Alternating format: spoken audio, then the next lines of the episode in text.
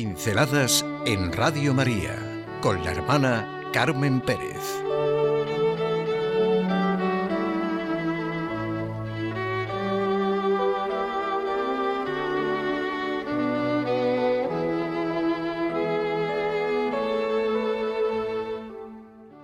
El peso de la gloria.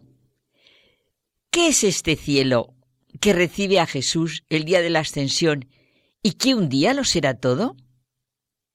La gran pregunta, el gran misterio y la gran realidad. La ascensión es el hecho que los cristianos celebramos después de la resurrección y tiene una fuerza enorme porque sigue expresando lo que es la resurrección. Salí del Padre y vine al mundo. De nuevo dejo el mundo y voy al Padre. Se va y vuelve a estar allí de una manera nueva. La humanidad del hombre entra así en el reino de la consumación, donde no hay devenir ni destino, solamente el ser eternamente viviente. Sus últimas palabras son claras. Seréis mis testigos hasta los confines del mundo. También su gesto. Alzó ambas manos para bendecirlos y como en la mañana de la transfiguración, una nube resplandeciente lo envolvió y escondió. El peso de la gloria es una reflexión de Lewis. Su planteamiento nos hace ya ver claramente la orientación de nuestra vida o el convencimiento interno que tenemos sobre lo que es el eje de nuestras decisiones y actitudes. Si se pregunta a 20 personas buenas de nuestros días sobre la más alta actitud, la más alta de las virtudes, diecinueve de ellas responderían que el desinterés. Si esta pregunta se le hace a los grandes cristianos del pasado y a los actuales, su respuesta es clara. El amor. La diferencia es enorme, porque es la sustitución de un término negativo por otro positivo. Vivir sabiendo que la gran realidad de la vida es el amor. Y a eso estamos llamados ahora y por toda la eternidad, o viendo la negación, la abstinencia. La negativa del desinterés no sugiere de entrada la idea de procurar bienes a los demás, sino de privarnos a nosotros mismos de ellos, como si lo importante fuera nuestra abstinencia, no su felicidad. ¿Qué peso tiene en la vida el amor y la gloria a la que estamos llamados? La plenitud para la que hemos nacido. El desear el propio bien y esperar ardientemente gozar de él es profundamente cristiano. Qué importante es el peso tan enorme que tienen para nosotros las claras promesas de recompensa que están expuestas en el Evangelio. La celebración central de la vida del cristiano es la resurrección del Señor, que implica su ascensión, la entrada en lo alto, en la eternidad, en la intimidad de Dios. ¿Por qué ha querido Dios manifestarse en la humanidad de un hombre que muere, resucita y sube a los cielos? Exclusivamente por nosotros, por ese gran y en realidad único misterio de la gratuidad de su amor.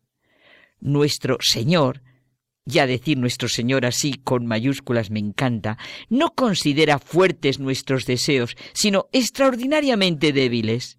Nuestros deseos son débiles para lo que es realmente el cielo, la gloria, la redención.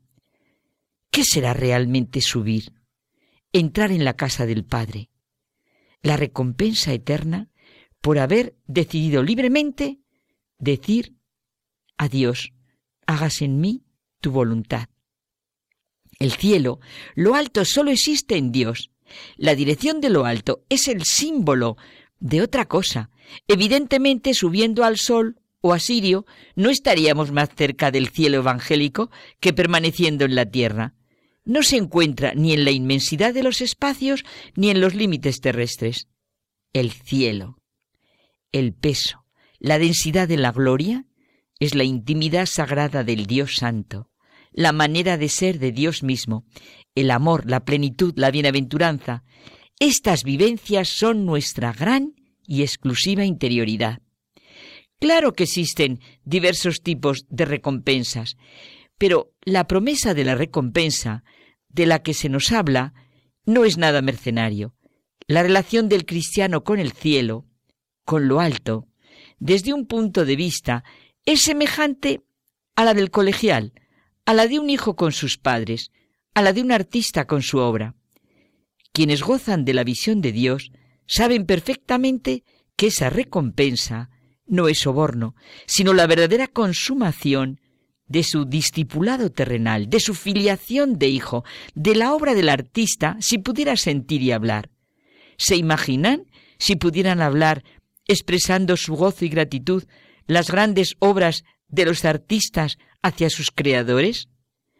Piensen en la obra de arte o de literatura que más bella les parezca, en la fórmula física que más fecunda crean y háganlas dialogar, estasiarse con su artífice, o el gozo y la alegría de un hijo ante las satisfacciones de sus padres.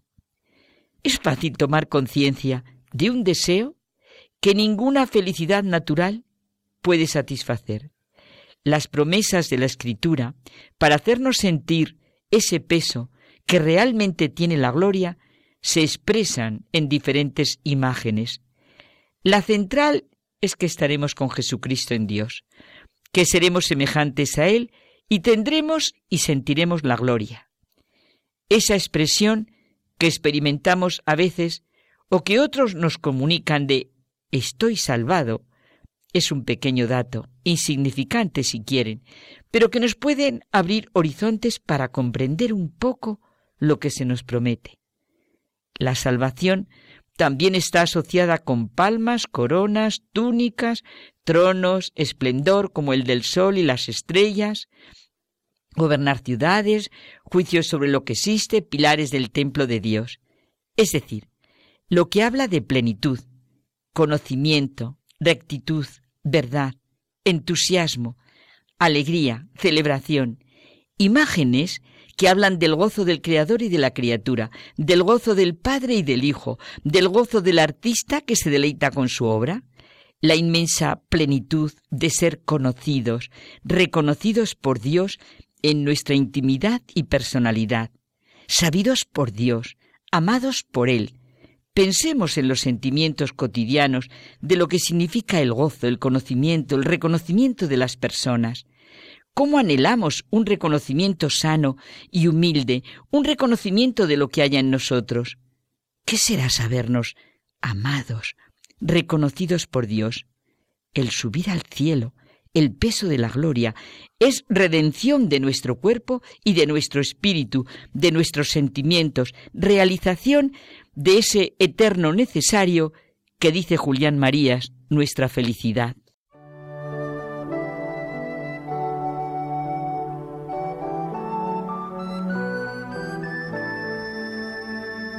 Pinceladas en Radio María con la hermana Carmen Pérez.